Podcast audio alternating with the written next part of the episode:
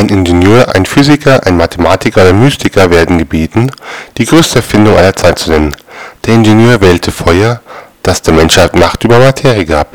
Der Physiker wählte das Rad, das der Menschheit Macht über den Raum gab. Der Mathematiker wählte das Alphabet, das der Menschheit Macht über Symbole gab. Der Mystiker wählte die Thermosflasche. Warum eine Thermosflasche? fragt er dann.